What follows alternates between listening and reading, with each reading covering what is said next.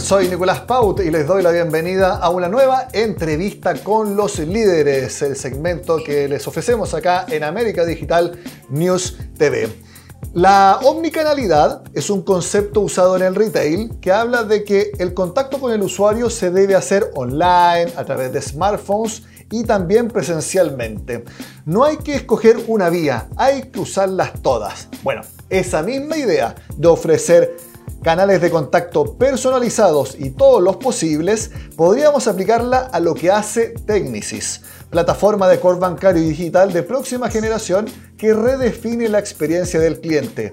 Ellos buscan potenciar a las instituciones financieras para crear dinámicamente productos financieros personalizados a la velocidad que exige el mercado y por supuesto ofreciendo recomendaciones significativas a los clientes en el momento en que las necesitan. Y como les digo, todas las oportunidades posibles. Esa es la referencia que hago con la omnicanalidad. Para eso está con nosotros eh, Diego Civils, que es Head of Conversational Banking en Technisys. Diego, gracias por estar en entrevista con los líderes. ¿Cómo estás? Bueno, gracias a ustedes. Muy bien, muy bien. Súper contento y bueno, con ganas de contarles un poco qué es el conversational banking. Exactamente, un concepto muy interesante que yo creo que las personas también quieren saber un, poco más. Así es, todo. Bueno, y también quise usar el ejemplo de la omnicanalidad que se habla mucho en el retail, porque es también lo que ustedes en Technisys quieren eh, dar como mensaje a sus clientes, que no hay una sola respuesta, no hay una sola vía, sino que hay múltiples, se pueden hacer todas al mismo tiempo y siempre de acuerdo a las eh, necesidades que tengan cada una de las personas eh, o de las empresas con las que ustedes trabajan. Correcto, exactamente. Ahí, em, a ver, hoy estamos en una época de la, de la, hiperpersonalización, ¿no? O sea, básicamente customizar los productos financieros para nuestros clientes. De Technics estamos creando, eh, desde nuestra plataforma se llama Cyberbank, crear eh, soluciones a medida para cada uno de estas instituciones financieras, estos bancos que están hoy este, necesitando esa, esa capacidad de generar la personalización para productos específicos para los clientes. Y eso es eh, la nueva era del banking, ¿no? O sea, la, lo llama la, la, la supercustomización o la hipercustomización de esto para los clientes. Y en ese sentido también entra un poco lo que hablabas al principio de el conversational banking, este concepto que es bastante nuevo, pero que ya lo vivimos en el día a día hoy que es eh, cómo lograr acercarnos al cliente un paso más allá de lo que son las aplicaciones o la banca tradicional eh, web. Háblanos entonces de este conversational banking y que ustedes también utilizan inteligencia artificial para poder desarrollarlo. ¿A qué se refieren con conversational banking? Claro. A ver, la banca conversacional o el conversational banking, el concepto es, en vez de tú como usuario de un banco, tener una aplicación móvil en la cual tú haces las operaciones, que, por ejemplo, transferencias de dinero, pagar tarjetas de crédito o pedir un, préstamo o ver tu, tu, balance, ¿qué pasa si llevamos todas esas operaciones a un canal conversacional como si tú estuvieras conversando con el banco? Por eso se llama conversational banking, que es, es como el, el paso siguiente a la banca móvil. Es yo a través de un chat ¿Y por qué chat? Porque estamos todos acostumbrados a, las aplicaciones de mensajería, entonces eso ha ayudado a que hoy, de la forma que podemos hablar tú y yo por una aplicación de mensajería, también nos podemos conversar con un banco. Pero ¿cuál es el problema? No siempre del lado del banco tenés gente disponible para conversar con todos los clientes que requieren. Entonces, ahí entra el concepto de la Conversational AI o IA conversacional, para generar estas experiencias, pero usando un motor de inteligencia artificial. No necesariamente usar personas para generar estas eh, conversaciones. Pero Diego, ¿te refieres a un asistente virtual que uno ya puede eh, tomarse en distintos rubros, distintos servicios? ¿A eso es lo que apuntan o están pensando en algo similar pero distinto? Mira, ese fue como el primer paso, los famosos chatbots, ¿no? Eh, que todos usamos chatbots en algún momento. Ese fue como el comienzo de lo que sería un conversational experience o una experiencia conversacional. Pero lo que nos dimos cuenta es que los chatbots eh, tienen muchas falencias a la hora de, de, generar empatía o generar como ese acercamiento con el cliente, ¿no? Entonces lo que nosotros pusimos a trabajar fue un motor que lo que permite es evolucionar lo que son los chatbots tradicionales en un conversational banking que significa tomamos lo mejor de los chatbots pero también le agregamos el componente humano. ¿Cómo hacemos eso? ese motor detecta en el momento que tú estás hablando con un bot o con un asistente virtual, las expresiones que estás hablando, le estás básicamente expresando ya sea o frustración o alegría, y nosotros estamos desde nuestro motor, medimos constantemente el sentimiento y la emoción que tú estás expresando. Una vez que entendemos qué es lo que está pasando a vos, podemos tomar una decisión si hay un humano del otro lado que tiene que atender esa conversación o el motor de inteligencia lo puede resolver. Entonces lo que creamos desde Technicis es una plataforma que continuamente está usando la mejor tecnología o el mejor eh, recurso, ya sea humano o tecnológico, para, es, para generar esa empatía en la conversación. Imagínate que es como que trajimos lo mejor de los chatbots de su momento a la nueva época usando inteligencia artificial. Y cuando, hablas, de la, y cuando hablas de la conversación, ¿es hablada? ¿Voz? De las dos. ah, eh, voz y también eh, texto. Las dos. Nosotros hoy soportamos texto y audio. Y en, un momento estamos ya trabajando en video. Esta conversación que estamos teniendo, imagínate poder hacerla a nivel con un asistente virtual eh, bancario, pero con video. Estamos trabajando ya en todos los canales posibles. ¿Por qué? Porque el mundo post pandemia nos, nos, trajo a este modo de, interactuar. Entonces estamos acostumbrados a estas videollamadas que van a empezar y cada vez pasan más en un concepto nuevo que se llama video banking, que es a donde se está yendo también.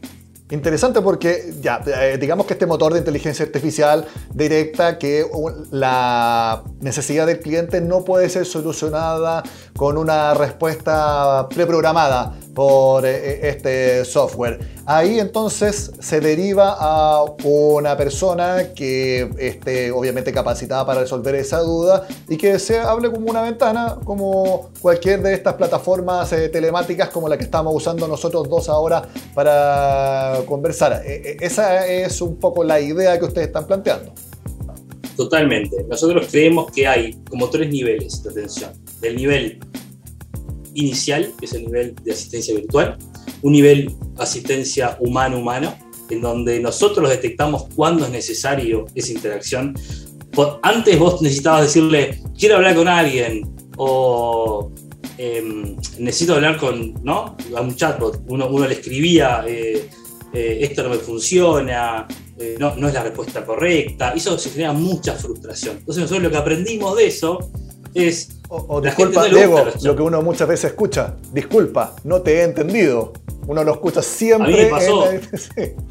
Me pasó cientos de veces. Entonces dije, ¿por qué no somos capaces de generar una experiencia que genere empatía en el soporte? Porque al final del día, la atención al cliente se, basa en la empatía que vos puedas generar. Si vos, por ejemplo, tú perdiste tu billetera en un viaje, te puedo asegurar que esa situación de estrés que tú tenés a un bot que te dice no te entiendo, te va a generar mucha frustración. Entonces ahí necesitas una interacción humana, necesitas una videollamada de tu ejecutivo de cuenta del banco. Entonces, lo que nosotros detectamos y entendimos es que nosotros tenemos que lograr generar esa, esa atención al cliente con la mejor recurso para ese momento dado. Si un día venís tú y querés una tarjeta de crédito nueva, el bot te lo soluciona, seguro.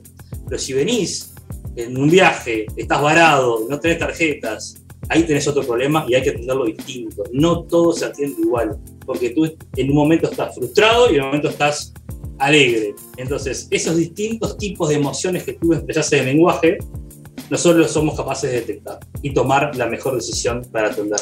Y me imagino que también están pensando en problemas que son cotidianos. Eh, te pudieron haber robado tus tarjetas y necesitas bloquearlas eh, necesitas efectivo por algo en particular o liquidez en tu cuenta bancaria y no tienes saldo, bueno, hago un adelanto por parte de la tarjeta de crédito cosas de ese tipo, porque me imagino que no están pensando en algo mucho más eh, grande como créditos hipotecarios para financiar vivienda, que hay, hay, tiene que hacerse evaluaciones de riesgo, o quizás sí, quizás con la información en línea actualmente se puedan hacer cosas más complejas y de manera mucho más rápida. Sí, de hecho tenemos casos que hacemos esas cosas, ese tipo de, por ejemplo, un préstamo hipotecario. Lo que sí te podemos preguntar es qué tipo de casa es, cuántos años querés el préstamo hipotecario, cuáles son tus ingresos, si vas a comprar tú y tu pareja, etc. Y eso genera un paquete de información capturada por el estate virtual y eso se envía, por ejemplo, a un análisis de riesgo crediticio. Eso hoy cada vez más es automático. O sea, cada vez más estamos logrando automatizar para que automáticamente tú puedas tener una respuesta si sí o no te aprueban el préstamo. ¿En qué etapa de desarrollo está esto y si se enmarca dentro del Cyberbank Conecta, que es también una, que es una plataforma que ustedes ofrecen? Exacto. Nosotros hoy con Cyberbank Conecta ya está funcionando, ya funciona, es un producto que ya está establecido, lo usan varias instituciones financieras de la región en todo lo que es eh, América.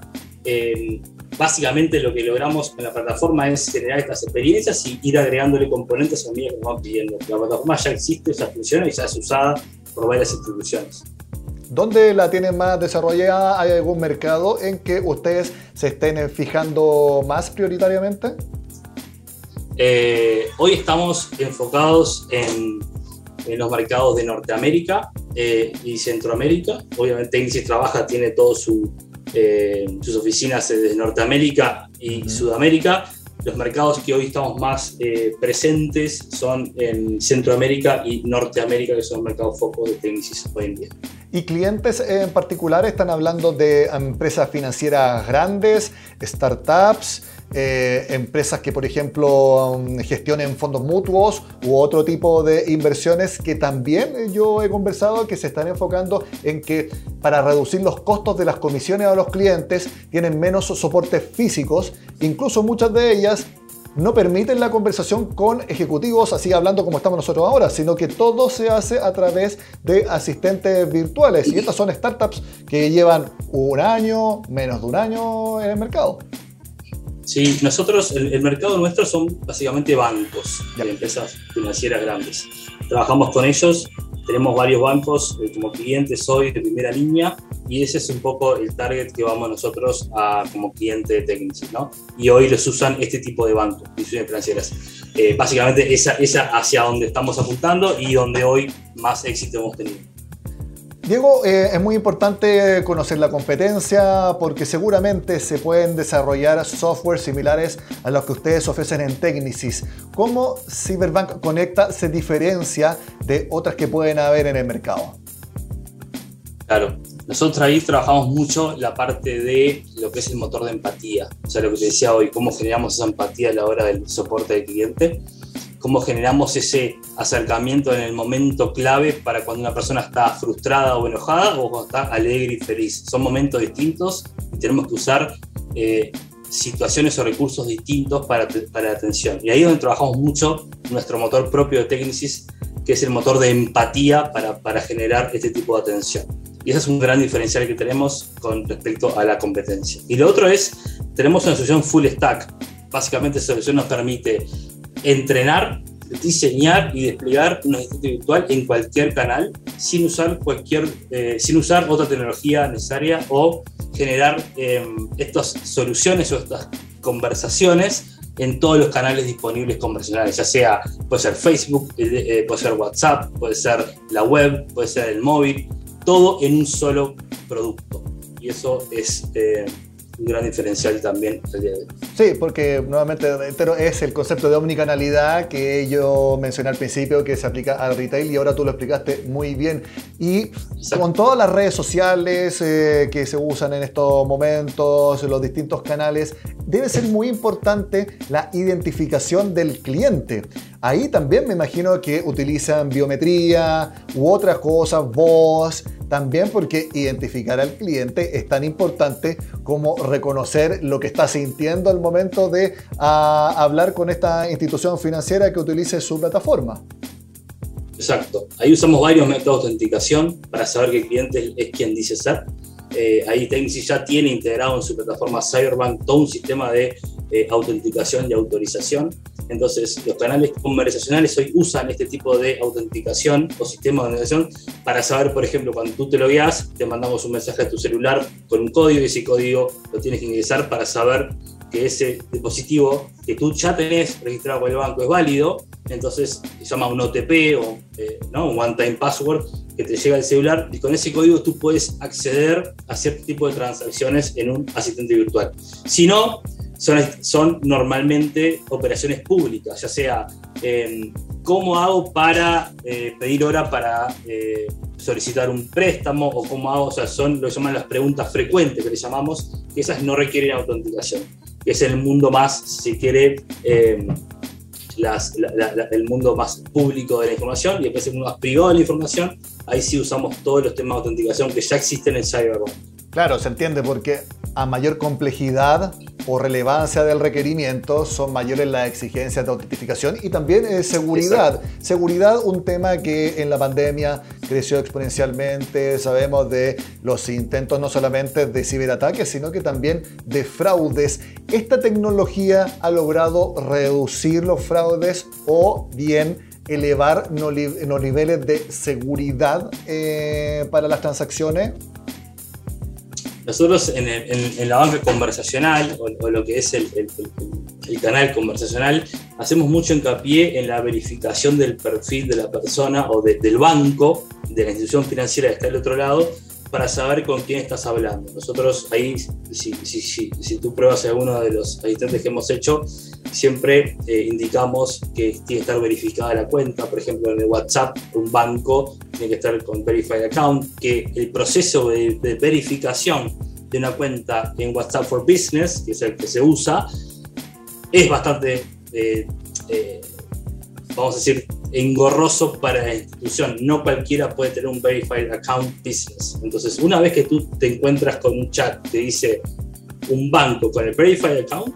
ya sabes que estás hablando con el banco. Entonces ahí tenés un canal seguro que sabes que la otra persona es quien dice ser, es del banco. Entonces eso te baja los niveles de phishing, por ejemplo, que existen cuando te llega un mail, por ejemplo, de un banco que dice ser banco y no es, por ejemplo. Ahí no tenés verified accounts. Entonces ahí, en el caso de, los canales conversacionales, vas a ver que se usa mucho el tema de las cuentas verificadas y todo para saber quién está hablando con. ¿Y qué le podrías decir a las empresas que seguramente deben tener reclamos de los clientes de todas las exigencias de seguridad? que piden contraseña de la página web, eh, contraseña de, enviada a través de mensaje de texto, eh, huella digital, y son varios pasos que también pueden redundar en que el cliente diga, sabes que ya no me sé tantas claves de memoria, no puedo tener todos estos dispositivos, pero que ustedes al ofrecer estos servicios lo necesitan precisamente para la seguridad de los datos y también de los fondos de los clientes. ¿Cómo se maneja esa fricción que seguramente tienen los bancos, que son sus clientes principales, con los clientes? Sí, la verdad que es todo un tema, el tema de la fricción en la hora de la seguridad. Me pasa a mí que tengo muchísimas passwords cada vez más, más difíciles de acordar, porque piden que las cambie cada tres meses, entonces no te acordás cuál fue la última. Entonces, hoy en día el tema de, la fricción en la seguridad es un tema, nosotros hoy lo tenemos implementado, como te dije recién, con el tema de la seguridad virtual. Lo que, lo que estoy viendo que hacen algunos bancos, te lo puedo dar como un ejemplo, es, imagínate que eh, Alexa, ¿no? El parlante este de, Amazon. Hoy en Conecta, por ejemplo, tú haces un asiento virtual y lo desplegas en Alexa y queda pronto, automáticamente.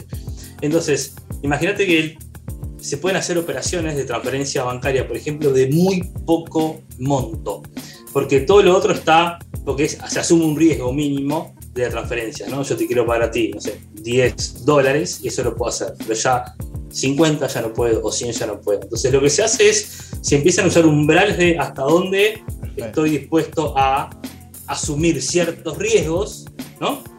Con operaciones de muy bajo impacto, en el caso de que pase algo, pero las otras quedan por afuera. Entonces ahí lo que se intenta es un trade-off entre el riesgo y la fricción todo el tiempo.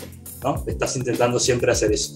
Em, pero sí, es un tema y hay empresas que se están dedicando al mundo de las no passwords, ¿no? O sea, cómo se hace, cómo es el futuro de la autenticación y autorización eh, sin claves, sin claves escritas como tenemos hoy. Hay claves biométricas en la voz, hay claves con, eh, biométricas con, con, con, la cara, como el iPhone, por ejemplo, que tiene el Face ID, el Android también. Entonces, hoy todo eso ya se está usando, ¿no? Tu, tu, aplicación de banco, tú con la cara ya puedes entrar hoy, seguramente. Entonces, todo eso también va al conversational banking en el sentido de poder usar eh, autenticadores biométricos a la hora de poder generar una operación eh, de más riesgo que una de bajo riesgo. Cuéntame un poco ahora de eh, el perfil de cliente o más bien cómo han visto la recepción por parte de las personas sobre esta tecnología. Porque uno entiende que tú, yo, nativos digitales, jóvenes que han crecido de toda la vida con esta tecnología no les cuesta nada, no les cuesta nada más familiarizarse, no les cuesta nada entregar la confianza de sus datos y sus fondos a este tipo de soluciones. ¿Es allí al público donde ustedes están apuntando o también al público el que le cuesta más, que es más reacio? Yo sé que quizás eh, cada vez hay menos segmentos etarios, quizás los mayores, cada vez son menos los que están reacios, porque al final es el mundo donde estamos viviendo, pero los hay. Entonces, ¿cómo también se convive con eso? O si están netamente enfocados a estos nativos digitales que obviamente aceptan este tipo de tecnologías de manera natural. Sí, es una buena pregunta porque aparte de ahí trabajamos con el deseo de los bancos de que cada vez más sean digitales sus usuarios. O sea, que no vayan a una sucursal, sino que se digitalicen. Em, entonces, con estos canales conversacionales, a veces es mucho más fácil usar un chat que una aplicación móvil de banco, porque vos le preguntás eh, qué saldo tengo en mi cuenta, cuándo fue la última transacción, cuándo se me vence el préstamo. Eh, básicamente le preguntás como, como le preguntas a una persona. Entonces, eso para muchas personas que no son nativos digitales es más sencillo que usar una app. Entonces, eso es un buen, un buen punto positivo. Y después lo otro, el otro segmento, los nativos digitales, no pisan una sucursal, no les interesa ir a una sucursal de un banco. Asumen, por naturaleza, de que el banco está donde ellos están. Y ellos están en las aplicaciones, están en las aplicaciones de mensajería, están en el WhatsApp, están en el Messenger, están en Instagram, están... Entonces, cómo nosotros acercamos a las instituciones financieras a esos canales para que ellos sientan también que le pueden conversar y pueden hablar con esas instituciones y que no son ese edificio enorme, gigante, que te da miedo entrar a cierto tipo de, generaciones. Cada vez, por eso las, por eso las, la, fintech y, todos los bancos digitales tienen un mensaje mucho más de cercanía al cliente y están centrados en el usuario. O sea, los, los diseños de las aplicaciones, los los procesos están centrados en el usuario. Entonces, eh, lo que estamos logrando es un canal nuevo en el cual la gente se sienta más cercana al banco. Eso es lo que estamos intentando lograr con este conversation al banco. Y que el banco ya no vamos a decir que vaya donde uno esté, sino que me resuelva el problema o me pueda dar soluciones en el momento en que yo lo pida, porque aquí ya estamos hablando de omnipresencialidad porque con los smartphones, con las aplicaciones, ya no es que el banco tenga que venir hacia mí porque yo ya no voy a ir al banco, sino que me resuelva en el momento en que yo lo necesite, tenga la solución. 100%. Y eso es lo que yo espero y, como usuario me pasa todo el tiempo, es no concibo hoy un servicio que no esté disponible 24 horas al día. Eh, no concibo que un domingo o un sábado no pueda hacer una operación financiera eh, o, una una consulta financiera. Eh, entonces, me parece que en, ese sentido la inteligencia artificial está logrando disponibilizar todos este tipo de operaciones y consultas y, conversaciones con, estos bancos que antes estaban cerrados, sábados y domingos cerrados, tenías que esperar lunes. Entonces, hoy en día estamos disponibilizando atención al cliente 24 horas al día con inteligencia artificial. Entonces, es como decís vos, yo quiero que el banco esté donde yo estoy. Y está hoy en mi aplicación de mensajería, por ejemplo. Y yo quiero que esté ahí. Y quiero poder hablarle mientras camino en la calle, mandarle un mensaje de audio y que me responda. Y no tenga que andar escribiendo. Porque hoy con, los mensajes de audio, por ejemplo, podemos hacer lo mismo que con el chat. Entonces, ¿por qué no mandar un mensaje de audio a mi banco? Y preguntarle cuándo se me vence mi tarjeta de crédito. Exactamente, y para eso es muy importante que donde yo esté, esté también la infraestructura digital para poder desarrollar estas plataformas. ¿Tú ves ahí algún país o una serie de países que tengan que invertir mucho en infraestructura digital, eh, quizás todavía más 4G, lanzarse al 5G para que puedan funcionar estas tecnologías, porque si solamente funcionan en las grandes ciudades o en una casa donde hay un Wi-Fi bien potente, bien rápido, al final no tiene mucho sentido porque igual uno está amarrado a estar en un lugar físico y la idea es que esto funcione donde yo vaya. Entonces ahí también no es quizás la labor de ustedes, pero sí ven algunos países donde tengan que desarrollar más infraestructura de telecomunicaciones para poder permitir este tipo de uso?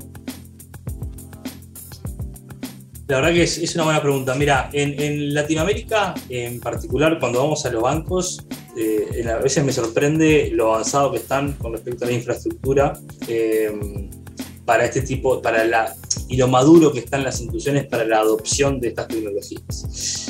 Me resulta a veces más sorprendente en Estados Unidos cierto tipo de bancos que están bastante más atrasados que lo que es en, la TAM. Y eso, eh, por ejemplo, en Estados Unidos mucha gente sigue siendo las sucursales.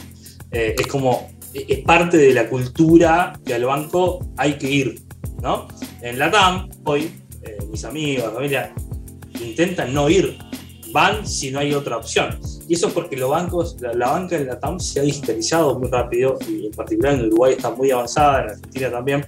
Entonces ahí tenemos como una, de hecho me he sorprendido con, algunas, con algunos este, estadios de clientes en Estados Unidos y en la TAM, la diferencia que hay ¿no? entre, entre eso, entre, entre la, madurez que tiene el cliente para esta tecnología. La infraestructura atrás, en la TAM está pronta. En la TAM funciona hoy un asistente virtual de primero que consume muy, poco, eh, muy pocos datos, a menos que seas una videollamada como esta que tenemos nosotros, que, ahí sí hay como video, requerís una red estable, una red que no se corte, ahí tenés 4G, eh, que funciona súper bien, con 3G, por ejemplo, un asistente virtual era perfecto, audio y texto, con video ya 4G es necesario, y ahora tú bien sabes que está empezando el despliegue de 5G en, en varios países, eh, yo creo que la estructura está pronta, sí. De hecho, en, muchos, en, muchas partes de la TAM está mucho más avanzado que en, partes de Norteamérica.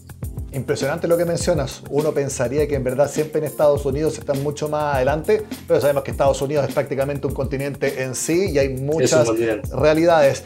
Diego, se nos ha pasado volando el tiempo, pero tengo una pregunta más y tiene que ver con los próximos pasos de Technicis, a dónde van a apuntar, alguna región en particular o quizás otro segmento eh, de clientes, no solamente banca grande o banca tradicional.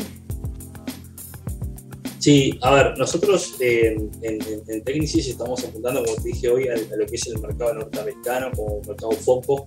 El mercado norteamericano es un mercado que por eso te decía recién, y me impresionó cuando, cuando empezamos a, ver eso, de que el mercado norteamericano es muy dispar, porque es un continente, entonces tenés bancos muy avanzados, fintechs, eh, bancos súper avanzados, y tenés bancos que están muy atrasados a nivel tecnológico. Entonces hay mucho para hacer a nivel de digitalizar la banca, muchísimo. Eh, oportunidades enormes, me parece ahí, para, para, para empresas como la nuestra. Eh, yo me imagino hoy eh, un roadmap de, que la banca conversacional sea de la forma que, tú y yo nos comuniquemos con los bancos de acá a cinco años. Eh, más aún después de la pandemia, este, este momento post-pandemia que estamos viviendo ahora, que ya quedó instalado el tema del video call, de la videollamada, que la, verificación de identidad eh, con video se puede hacer me parece que, vamos a entrar en un momento donde, donde la banca es esto, la banca es, se, acelera tanto la digitalización de, la banca, pero con esta capacidad de, contenido multimedia que va a hacer que todo sea más fácil. De hecho, nosotros estamos también eh, llevando nuestra visión hacia ese lugar. ¿no? Yo quiero conversar con mi banco, no quiero ir más al banco, quiero conversar con él y quiero conversar de donde yo esté. Y eso es lo que tiene que pasar. Entonces nosotros con Conet estamos generando la infraestructura necesaria para que eso pase. Con Conet. banca conversacional. Es un concepto que a mí ya no se me va a olvidar y que vamos entonces a escuchar mucho de aquí en adelante. Le quiero agradecer a Diego Civils, el encargado y líder de la banca conversacional en Technicis, por darnos más luces respecto a esta tecnología que están desarrollando. Gracias por estar en América Digital News TV. Que estén muy bien, Diego. Gracias a ustedes. Muchas gracias por la invitación. Bueno, así termina un nuevo capítulo de Entrevista con los líderes. Y aquí veíamos un líder del concepto llamado banca conversacional. Gracias por estar con nosotros.